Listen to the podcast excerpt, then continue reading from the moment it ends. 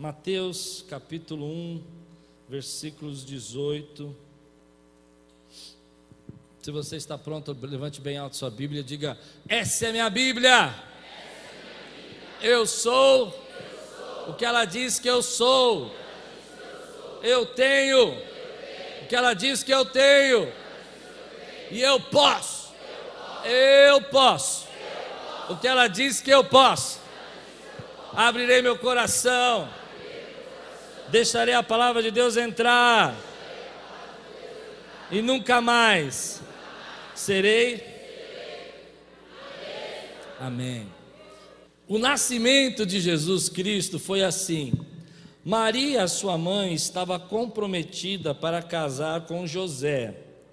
Mas antes de se unirem, ela se achou grávida pelo Espírito Santo. José, com quem Maria estava para casar, sendo um homem justo e não querendo envergonhá-la em público, note esse, esse tempo verbal aqui, resolveu, resolveu é, é passado, ele já tinha tomado essa decisão, deixá-la sem que ninguém soubesse. Então, José resolveu abandonar Maria para que ela não sofresse apedrejamentos, para que não dissesse que ela tinha cometido algum tipo de adultério, essas coisas. Enquanto ele refletia sobre isso, eis que lhe apareceu em sonho um anjo do Senhor dizendo: José, filho de Davi, não tenha medo de receber Maria como esposa, porque o que nela foi gerado é do Espírito Santo. Ela dará à luz um filho e você porá nela, nele o nome de Jesus, porque ele salvará o seu povo dos pecados deles.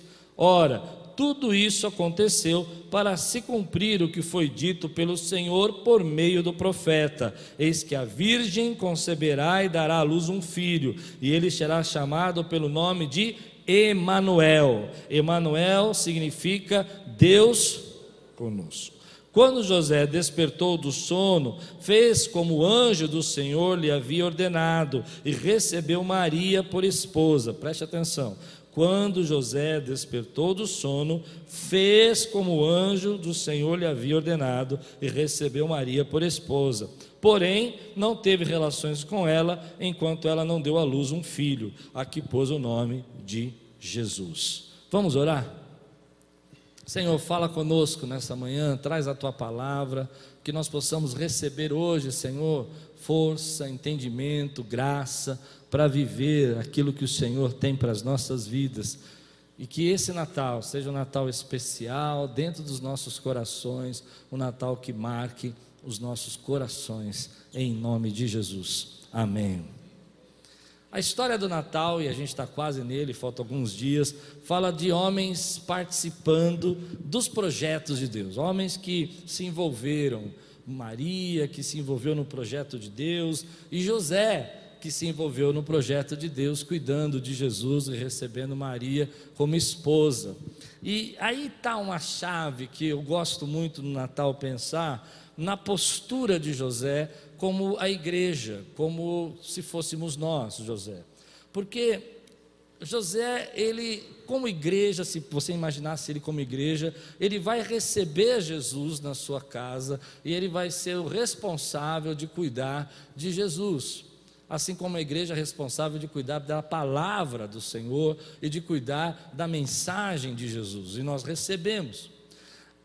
A questão é que até onde nós estamos dispostos a ir, ou a enfrentar, ou a viver por causa desse Jesus que nós recebemos. Até onde nós estamos dispostos a viver em função e graça desse Jesus. Então, se você for pensar, o texto está dizendo para nós que quando José olhou para toda aquela situação, e você sabe disso, algumas pessoas iam acusá-lo de que Maria havia traído, que ela teria tido uma relação com outro homem, ou até que podia ser, como eu já vi alguns rabinos nos dias de hoje ensinando, rabinos não cristãos, que, que Maria havia sido sofrido uma violência é, sexual de algum soldado romano e por isso ela ficou grávida. Se hoje ainda falam isso, imagina na época de José, o que iam dizer. Então ela ficou grávida não pelo Espírito Santo, mas alguém havia violentado. Esse é um, alguns rabinos ensinam isso hoje, nos dias de hoje ainda.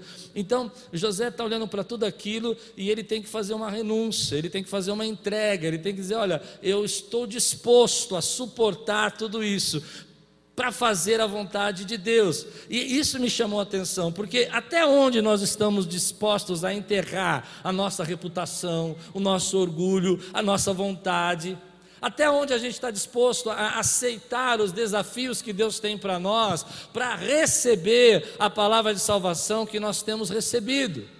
E essa é uma questão muito cultural para a nossa geração, porque a nossa geração, às vezes, ela não entende que receber a Jesus pode pode sim causar alguns transtornos e deveria causar alguns transtornos. Deixa eu falar isso para você que é novo convertido. Quando você recebe a Jesus, é uma grande alegria no nosso coração e as pessoas, nós que somos cristãos, nos alegramos que você recebe Jesus, mas nem todas as pessoas que estão ao redor de você ficam felizes porque você aceitou Jesus. Algumas delas vão ridicularizar você, outras vão dizer que você é um, é um tolo de estar aqui no domingo de manhã porque você recebeu Jesus Jesus e agora você virou um fanático. Agora você é uma pessoa que está fazendo só o que a igreja manda. Você, eu lembro, eu vejo os haters que me seguem lá no YouTube e às vezes eles começam a postar lá palavras duras que eles nem me conhecem. Por quê? Porque eu recebi a Jesus no meu coração. E se você recebeu a Jesus no seu coração aqui, dê um glória a Deus, porque você recebeu ele dentro da sua casa. Você precisa entender o que eu estou dizendo. Você recebeu dentro da sua vida, dentro da sua casa. E as pessoas podem não entender isso que está acontecendo. E a lição de José para mim é essa: é que às vezes nós precisamos estar dispostos, querido, a deixar de lado de fazer um nome para nós, para fazermos um lar para Jesus dentro do nosso coração. Assim como José deixou de lado de fazer um nome para si, de ter honra ou de não ser perseguido, para construir um lar para Jesus poder viver quando criança. Essa é a igreja. A igreja do Senhor abre o seu coração, ela recebe a Jesus, ela enfrenta perseguição. Nem todo mundo do seu trabalho vai gostar de você, nem todo mundo da sua vida vai dizer para você que é uma benção ser cristão, mas o dia que você recebeu a Jesus no seu coração, o dia que você abriu a, sua vida para Jesus, você deixou de lado, querido, o que as pessoas podem pensar a seu respeito para se preocupar o que Deus pensa a seu respeito. Essa é a mensagem do Natal. E se você recebeu Jesus, ainda que você esteja sendo perseguido, esteja desempregado, esteja passando por momentos financeiros difíceis, saiba que dentro de você habita o Rei dos Reis e o Senhor dos Senhores. E se você crê, diga glória a Deus por isso. Mas essa é uma palavra que fala comigo, eu não sei se fala com você.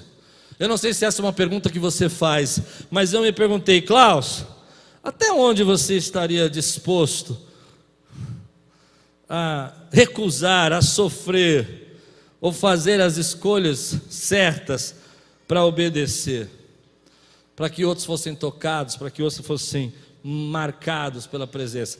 Eu sei, é fácil você olhar hoje, presépios, manjedouras, coraizinhos de Natal no shopping, e você dizer assim: José foi o cara.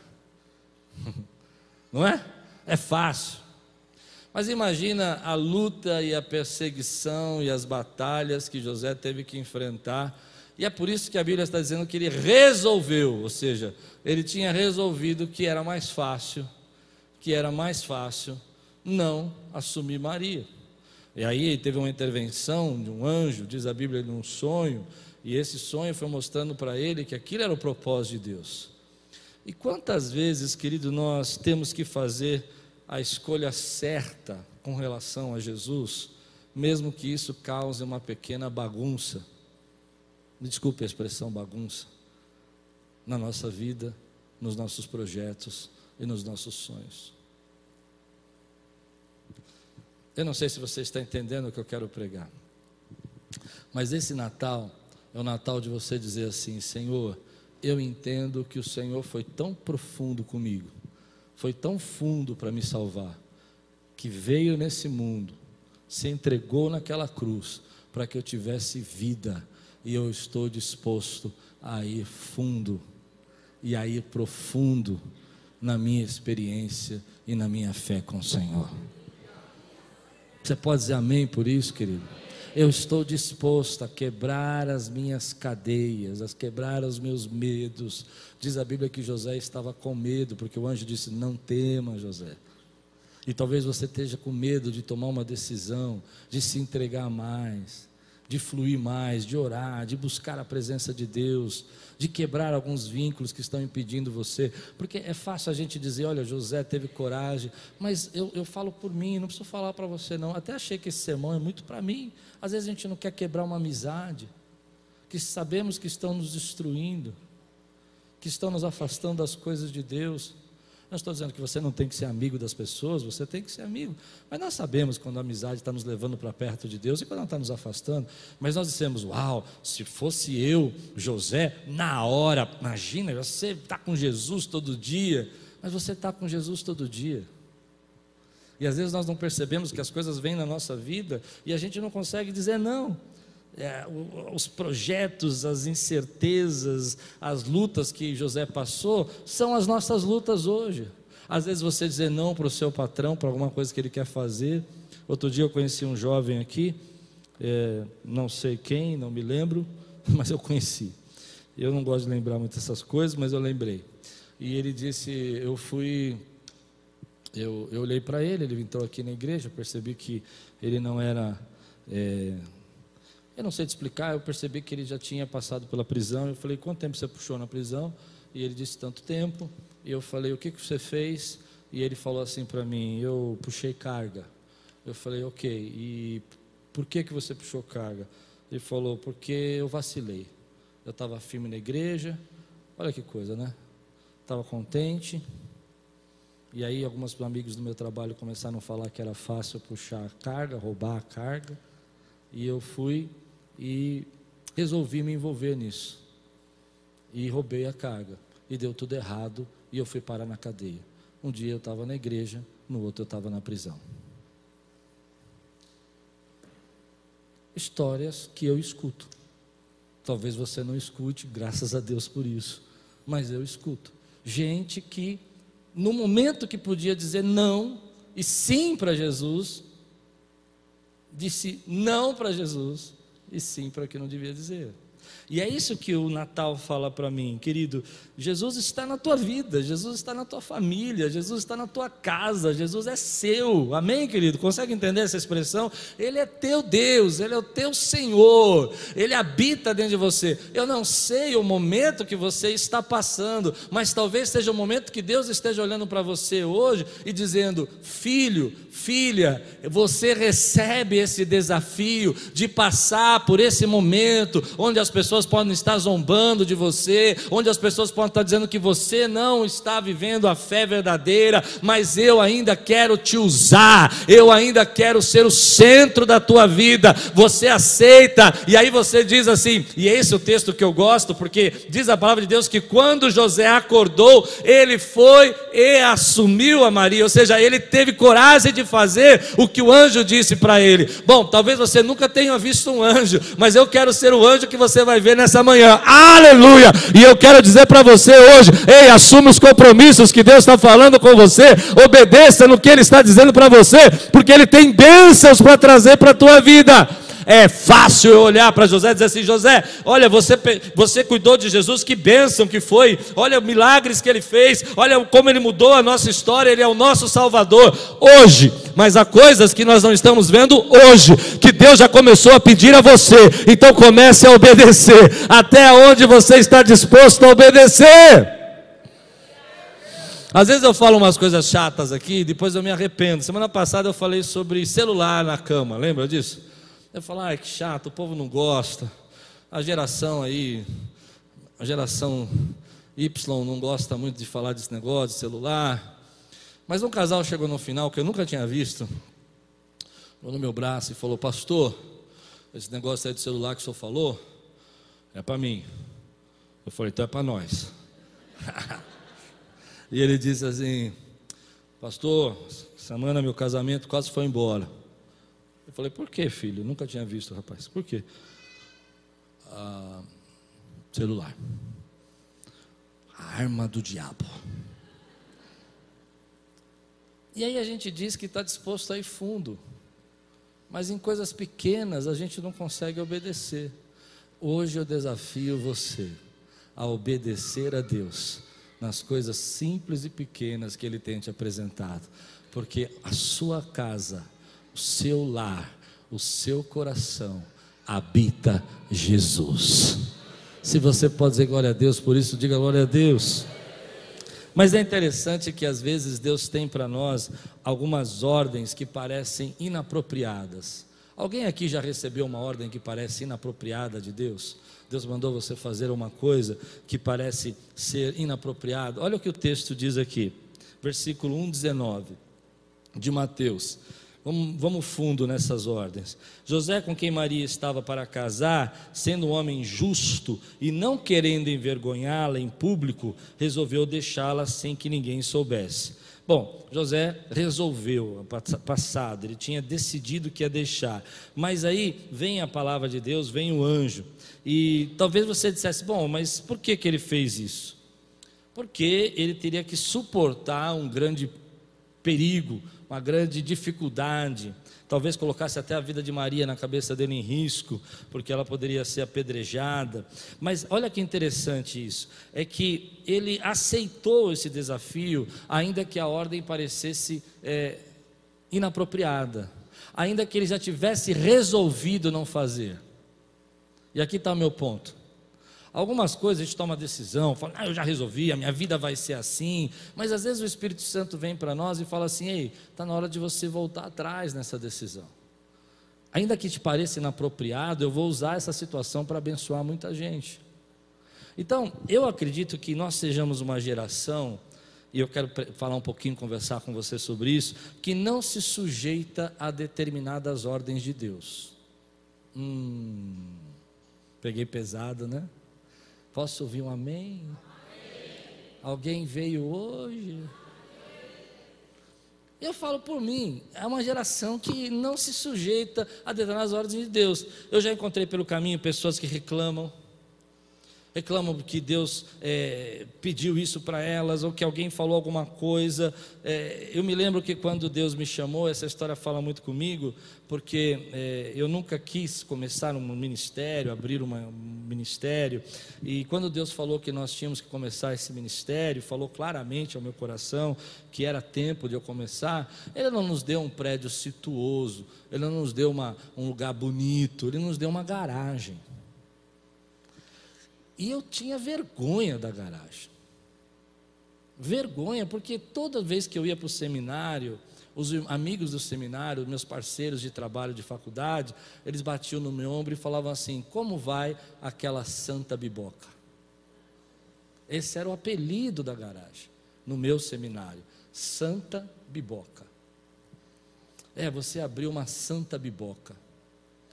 Ah, e aquilo me parecia extremamente inapropriado para o meu grau de sabedoria e conhecimento juvenil.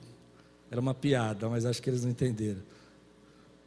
Eu vou tentar fazer melhor essa piada, vou melhorar. Eu achava que eu merecia uma igreja melhor do que uma garagem com banheiro do lado da porta do púlpito. Amém? Para alguns irmãos aquilo era maravilhoso, mas para mim eu falava: Meu Deus, eu estudei quatro anos para pregar para três pessoas. Acho que está dando para entender o que eu estou pregando agora. Amém? Oh, ouviu um amém, oh, aleluia. Obrigado, irmã, me ajuda a pregar aí. Só estamos eu e você. Posso ouvir um amém? amém? E aquilo me parecia inapropriado. Aquele, aquela função. Ah, eu estava acostumado, me perdoe, eu vou ser bem franco com vocês, a ministrar louvor para várias igrejas, igrejas batistas, cantava, ia em igrejas grandes, igrejas pequenas. E me parecia pouco demais. Quem está comigo agora está entendendo? Que Deus fosse me colocar num lugar daquele. E eu me lembro de cultos que nós fizemos, eu, a Lupe, pastora Débora, pastor Anderson, e acho que Edilene e o Renato. Muitos cultos, muitos cultos. Culto. Não, você não entendeu. Domingo, seis horas. E a gente fica assim, hoje não vem ninguém. Está chovendo. Mas essas ordens inapropriadas aos nossos olhos, se eu estou pregando para alguém, eu quero ver amém agora. Elas são a chave Me deixa passar essa chave para você que quebra o nosso orgulho, que quebra a nossa vaidade, mas que nos transporta para uma outra outra condição de receber as bênçãos de Deus. E existe uma geração que não quer essas chaves, existe uma geração que acredita que Deus tem que começar com ele, já colocando centenas de pessoas para ele ouvir, já colocando milhares de pessoas para entender como ele é importante, como ele é bom, e não é assim que a, a vida funciona. A vida funciona às vezes você começando o computador na garagem da sua casa para depois se tornar uma grande empresa. A vida funciona às vezes, querido, como Deus diz para nós na sua palavra em vários momentos, com ordens inapropriadas ao nosso orgulho, à nossa vaidade, à nossa maneira de pensar, ordens que nos matam por dentro, nos quebram por dentro, porque elas não parecem lógicas, mas são essas ordens que nos transpõem para uma nova dimensão de experiência e de fé. Deus está chamando você, e muitas vezes Ele vai chamar você não com coisas grandes, olha, eu vou lhe dar um grande ministério, eu vou lhe colocar na, na presidência de uma grande empresa, mas Ele vai te colocar para ajudar, Ele vai te colocar para ser o braço, Ele vai te colocar para você estar apoiando alguém, e essa é a porta, esse é o lugar, essa ordem inapropriada vai fazer você chegar no destino, no plano que Ele tem para a sua vida. José parece pouco para você cuidar desse filho de Maria, mas saiba que ele foi gerado pelo Espírito Santo. O que você está segurando nas mãos é o Emanuel, Deus conosco, o Rei dos Reis. Eu não sei se você está entendendo o que eu vou pregar. Mas às vezes Deus coloca em nossas vidas ordens inapropriadas que a nossa geração não aceita. Eu imagino Deus falando para você: Filho, você quer viver uma grande conquista na sua vida? Então eu vou lhe dar uma grande arma espiritual. Dê sete voltas ao redor de uma muralha, em silêncio, e na sétima grite, porque eu vou derrubar a muralha. Você diz, Deus, mas não tem uma bazuca? Deus, você não tem um tanque de guerra para mandar? Mas que Deus é o Senhor que não vai mandar nenhum tanquezinho? Quantos estão entendendo? Mas aí, na ordem inapropriada, que parece nos apropriada e inadequada, nos parece que sem sentido, você começa a dar a volta. Por quê? Porque você aprende que o caminho para ser levado aonde Deus planejou para a tua vida é o caminho da obediência. É quando você fala, Deus, eu acredito que o Senhor pode fazer de uma maneira muito simples aquilo que para mim parece impossível. Então eu vou dando essa volta, eu vou carregando esse cajado, eu vou ajudando esse pastor, eu vou fazendo o ministério que o Senhor me deu, porque no tempo certo, na sétima volta, o Senhor vai derrubar essa muralha. E quem crê, diga glória a Deus. Oh Deus, manda você, querido, para uma guerra e fala assim: nessa guerra você leva cântaros, jarros, e você fica com esses jarros e tochas na mão, porque eu vou entregar na sua mão a vida dos seus inimigos, e você diz, Deus, mas dê uma espadinha. Não, você vai levar um jarro, mas Deus, isso não me parece inadequado. Eu sou um grande soldado, eu deveria ter uma espada linda. Você não sabe nada, Deus tem coisas para fazer na sua vida muito maiores, e você leva os vasos, e chega lá na hora e fala: derruba esses vasos, e os inimigos se matam sozinhos, porque as ordens que nos parecem na apropriadas de Deus que nós não estamos dispostos a aceitar, vai nos levar a uma dimensão maior, maior. Vou lhe contar uma história. Estou no José ainda, amém, querido? Mas uma terceira história. Namã. Se tem uma ordem inapropriada na Bíblia que deu problema, deu piti, foi Namã. Carioca fala piti? Deu piti Namã. Namã deu piti. Igual a nós. Acho que Namã era da geração Y, milenal. Estava bravo.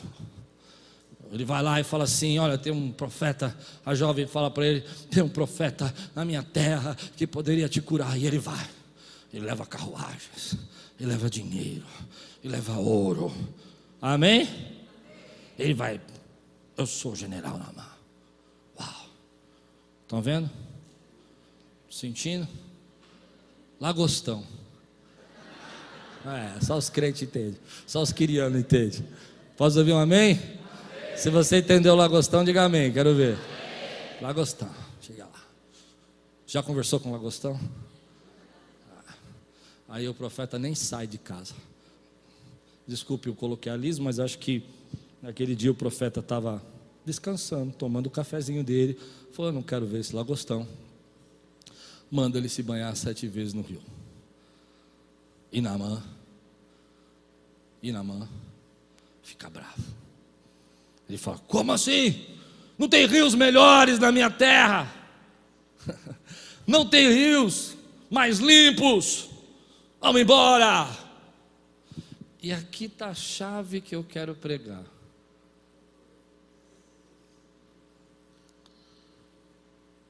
Ou eu me sujeito a algumas ordens que me parecem inapropriadas e vivo a minha cura, ou eu fico dando piti e volto para casa leproso.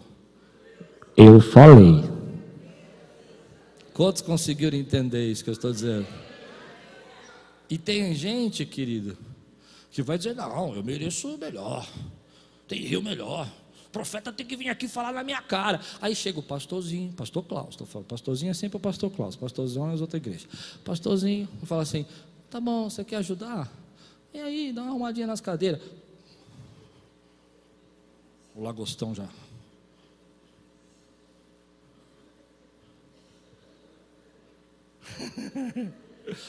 Senhor sabe quem eu sou? Senhor sabe o que eu já fiz? Não, mas se você não fizer, vai voltar leproso para casa. Agora só com os crentes dão glória a Deus, irmão. Mas essa é a chave. Então Naamã vai e se sujeita. Se sujeita a uma ordem que parece inadequada por Deus, mas que vai tirar a lepra da vida dele. E às vezes, querido, é isso que acontece no nosso trabalho.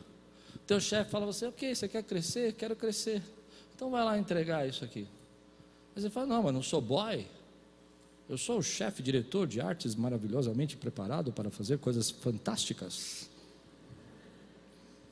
Eu quero saber se eu estou pregando para alguém ou só para mim aqui.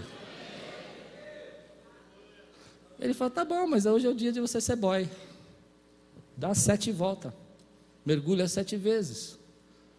E aí a nossa geração, ela não aceita essas ordens que nos parecem inadequadas.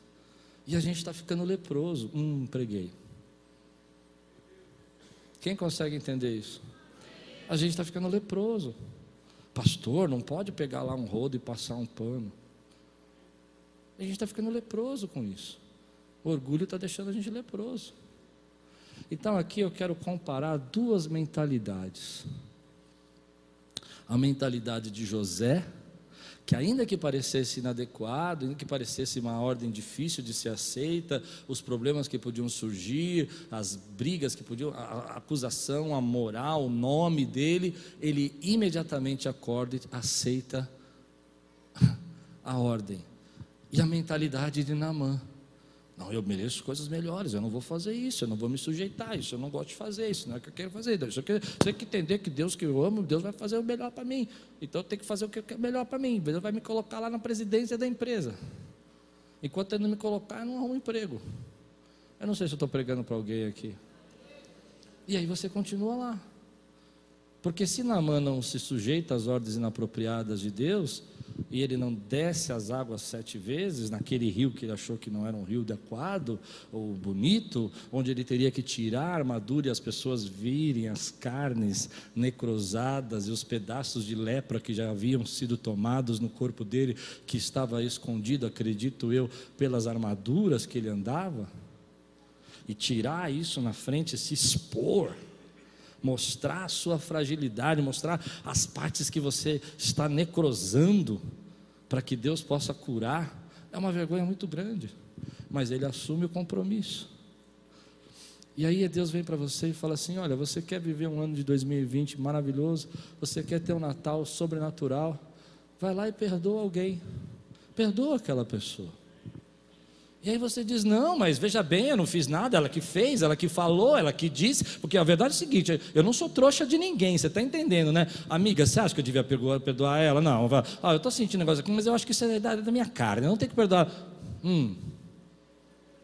Ouvi um eita Deus, aleluia! Pensei que eu estava sozinho hoje aqui, não é? Porque essa ordem nos parece inapropriada. Você perdoar uma pessoa. Ai, mas aquela cunhada vai vir. Meu Deus, Natal é prova. Se ela começar a falar da Disney de novo, eu dou uma cabeçada nela.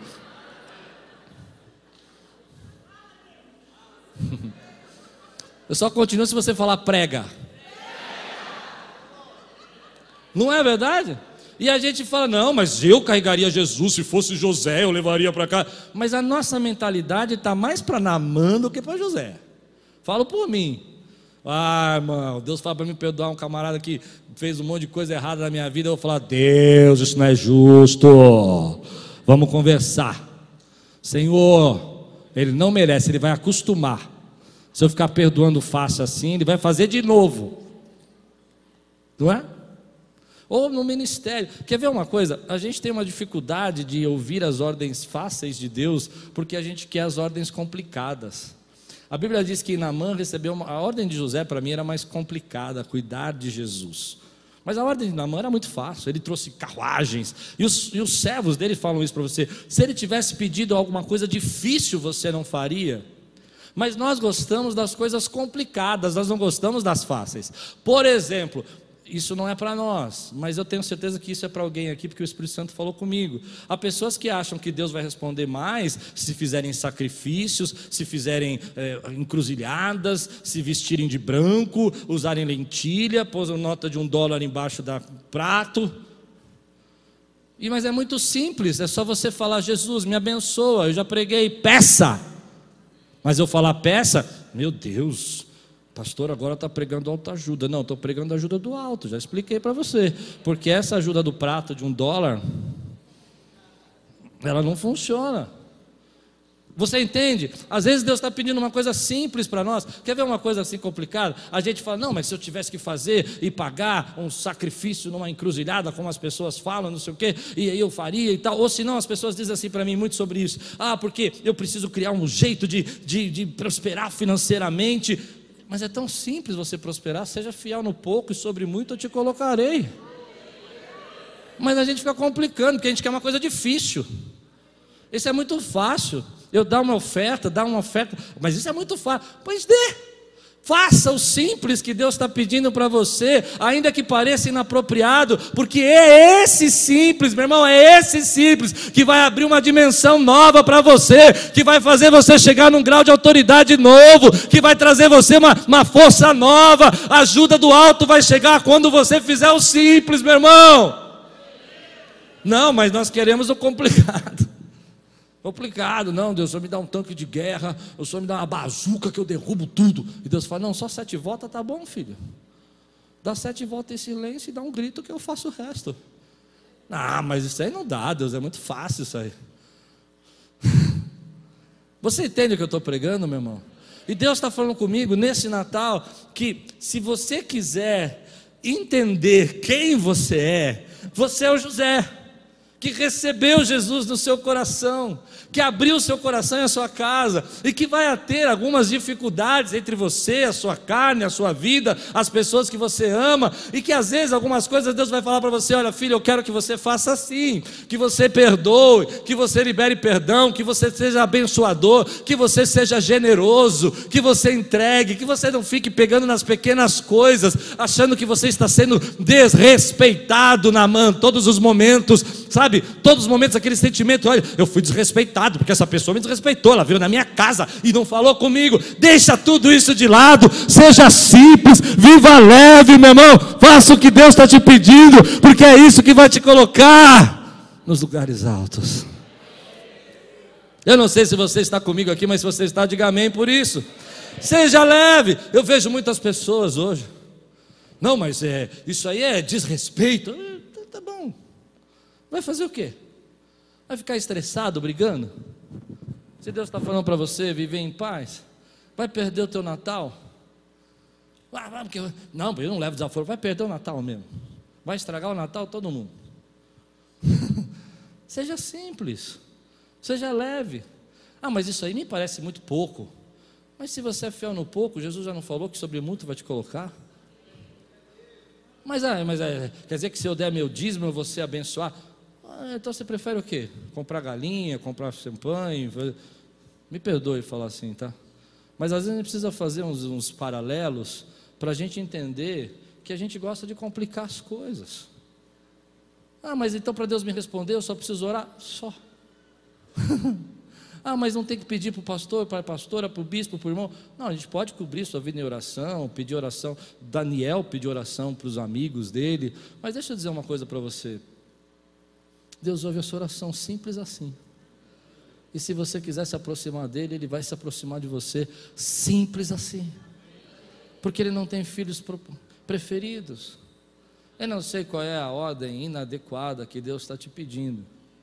Para você, os seus olhos, talvez seja trabalhar num lugar, talvez seja aguentar mais um pouco o seu patrão. Eu me lembro que quando eu trabalhava na, no mercado, eu queria ser pastor de tempo integral. Era muito pesado trabalhar e sair, tempo integral, a igreja crescendo, muitos problemas, a banca crescendo, a igreja crescendo, o mercado crescendo. Eu estava perdido, ficando louco. Saía às seis da manhã, chegava meia-noite, uma hora da manhã em casa. A Lupe ia, ia me levar, ia me buscar para dar tempo de eu chegar nas reuniões, muito difícil. E um dia eu estava estressado, bravo, mentalidade completa de Namã. Eu não fico mais aqui nem um minuto. Eu vou embora desse lugar. Eu não sou bem tratado. Eu não sou reconhecido. Meu pai era vivo nessa época. Meu pai era muito gozador. Tenho saudade do, do ironia do meu pai. Meu pai era irônico. Eu liguei para ele e falei: pai, eu vou embora. Porque eu estou desperdiçando o meu tempo. Eu sou muito talentoso. Eu sou maravilhoso.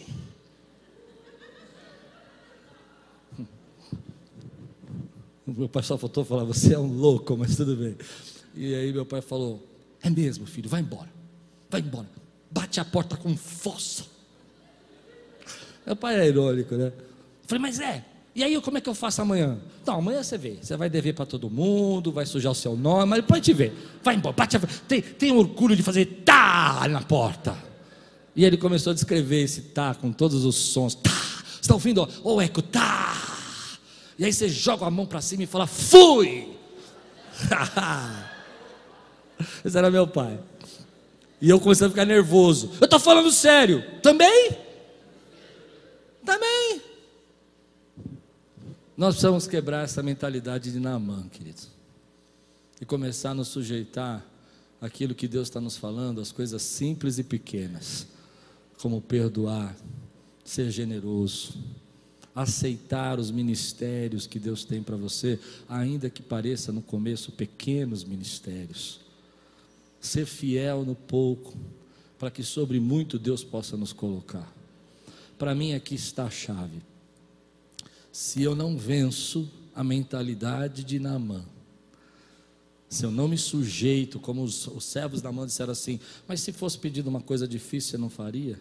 E se eu não entro no espírito de José, de dizer: olha, eu estou disposto a assumir, a viver, a obedecer, eu não posso viver o que Deus preparou para a minha vida.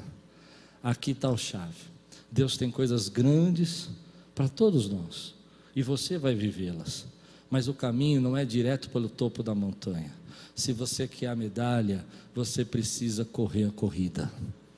Não adianta você querer o diploma sem fazer a escola. Se você quiser receber o diploma, você precisa fazer a escola completa. Se você quer ser um medalhista, você precisa correr a corrida. E se você quiser ser abençoado, você precisa obedecer a Deus nas coisas pequenas que Ele fala para você. Quantos recebem essa palavra hoje na sua vida? Eu quero orar com você agora. Descomplique, seja simples. Tenha um coração de criança, tenha um coração maleável na mão de Deus. Volte a fazer aquilo que você fazia no começo. Volte a ser aquilo que você sempre foi. Nessa reunião de pastores, nós falávamos, né? Semana agora, que nós podemos crescer o quanto for, mas a nossa essência não pode ser perdida. Amém?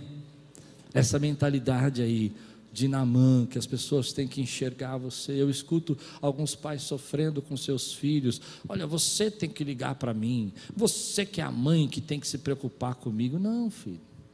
A Bíblia diz: honra o teu pai, honra a tua mãe, que é um mandamento com promessa para que seus dias sejam prolongados. Aproveita que teu pai está vivo, aproveita que tua mãe está viva. Trata bem, curte. Não, mas eu estou cansado. Minha mãe pega no meu pé. Vai lá, meu, dá um abraço nela. Se quer discutir de mãe pegar no pé, eu, eu ganho de você. Eu ganho. Ah, minha mãe com crises esquizofrênicas era difícil. Mas esquece tudo isso. Amém? Vive o que Deus está te colocando nas mãos para viver. Parece simples aos seus olhos. Mergulhar no rio sete vezes, dar sete voltas, quebrar cântaros para destruir exércitos. Mas às vezes é quando você obedece no simples, no pouco, Deus pode te carregar e te levar para fazer outras coisas maiores, porque você está preparado para obedecer, como José obedeceu. Eu quero nesse Natal uma mentalidade na minha vida como a mentalidade de José, que recebe Jesus, que aceita os desafios, que aceita algumas perseguições até porque recebeu Jesus, mas que faz isso com alegria, que possa dizer: Senhor, eu estou disposto a ir fundo, a ir profundamente no meu relacionamento e deixar o Senhor tratar, cuidar, porque através disso, centenas, talvez milhares de pessoas vão ser abençoadas através da sua vida. Você recebe essa palavra hoje na sua vida?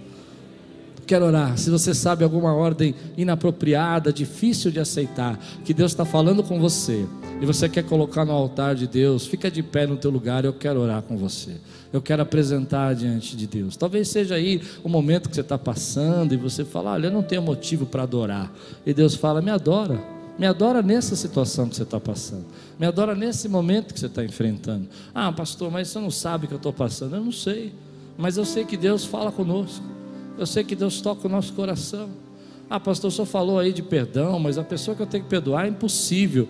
Mas é impossível por nós, mas pela força que há em Cristo Jesus na sua vida, porque você o recebeu, você vai enfrentar essa luta e você vai passar por ela. Você crê nisso que eu estou dizendo? Eu não sei se eu fui muito claro, mas enquanto você não se sujeita à ordem de Deus, a lepra do orgulho, a lepra da vaidade, a lepra da, da, da, decomposição espiritual, da decadência espiritual se mantém na nossa vida. Mas quando você se sujeita, ainda que seja uma coisa muito simples, muito pequena, você começa a retirar essa lepra. Eu conheço pessoas, querido, conheço muitas pessoas que me entristecem, porque eu olho na vida delas e eu vejo o quanto Deus quer usá-las. Você conhece também. Muita gente com potencial incrível, talento fantástico, poder, né? Unção, mas não podem se sujeitar aos sete banhos, às sete voltas, à batalha do cântaro não pode se sujeitar à ordem do anjo e dizer: olha, o profeta falou, ele está magoado, ele posta no Instagram, ele põe no Facebook, porque o profeta me corrigiu, o profeta, eu fui na igreja, fui humilhado. Como eu vejo isso na internet, eu acho tão horrível. É, crente falando de igreja, não, porque eu amo minha igreja, mas eu fui humilhado. Como é que você ama a sua igreja e fala mal da igreja? Graças a Deus eu não vejo isso aqui. Mas sabe, eu vejo de outras igrejas. E aí eu falo, meu Deus, Será que esse profeta estava todo errado? Será que ele não tinha nada? Não, eu entendo que, por exemplo, eu fui um cara que o pastor me trancou dentro do banheiro. Ele falou assim: você não vai para casa. Não trocou só eu, não. Eu, Bizu, Patrick. Trancou dentro do banheiro e falou: você está proibido de ir para casa porque à noite você tem que ministrar louvor. Foi cárcere privado. Privado porque estava dentro do banheiro, né? Cárcere privado. Eu estava lá. Eu e mais três meninos lá. Esperando das seis horas da tarde. É, é loucura. Agora, eu vou olhar para isso por causa de uma pessoa, um cara, um pastor, e vou parar e vou dizer que Deus não me abençoou. Aonde eu estaria se não fosse milhares de irmãos que desde criança tiveram paciência comigo? Aquele que me levou uma, um copo de leite quando eu não tinha o que tomar em casa, quando eu era criança, aquele outro que me, me deu uma porta de emprego. Você consegue entender o que eu estou dizendo? Não, eu, eu sofri isso.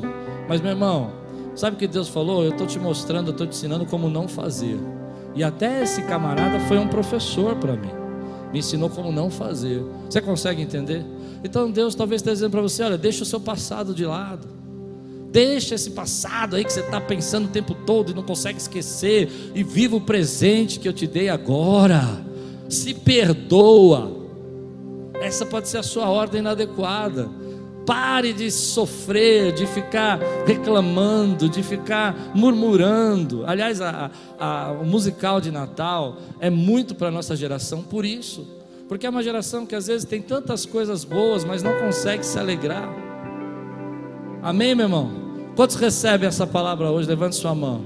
Diga, Senhor Jesus, eu estou aqui para quebrar a mentalidade de Naamã e receber uma mentalidade de José nesse Natal. Eu te agradeço, porque Jesus está na minha vida, está na minha casa, Ele me aceitou. Eu sou privilegiado de receber Jesus no meu coração. Quantos podem dar um grande glória a Deus agora?